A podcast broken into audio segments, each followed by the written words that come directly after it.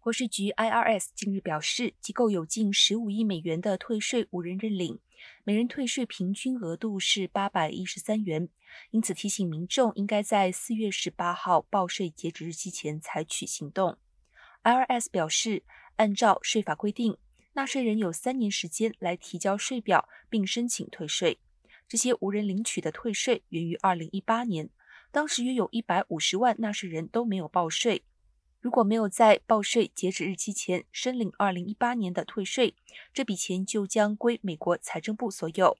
国税局还称，只要涉及退税，逾期申报不会受到惩罚。但如果民众欠联邦政府钱，包括学生贷款，或有欠税未缴，或是拖欠子女抚养费，退税将会与所欠金额所抵。